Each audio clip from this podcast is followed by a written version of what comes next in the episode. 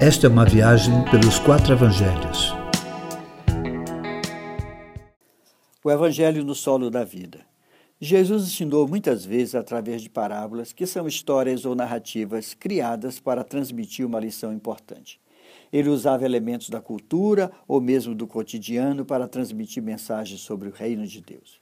A ênfase do ensino nesta parábola é como cada pessoa se comporta diante do que ele ensina. O semeador saiu a semear.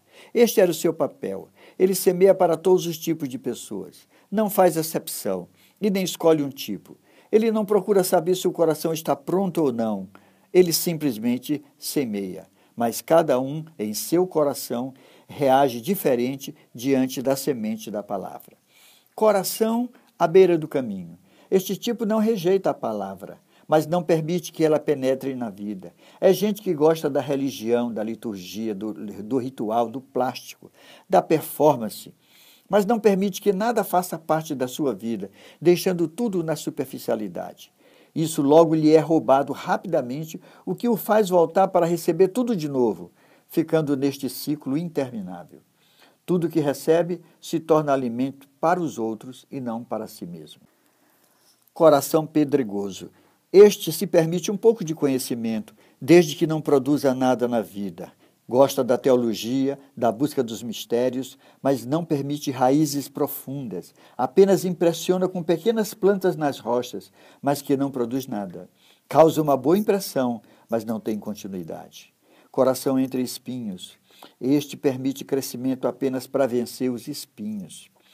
Gente que procura o evangelho apenas para resolver seus problemas e crises como a maioria das vezes não vê resultado, logo se decepciona e abandona o que recebeu.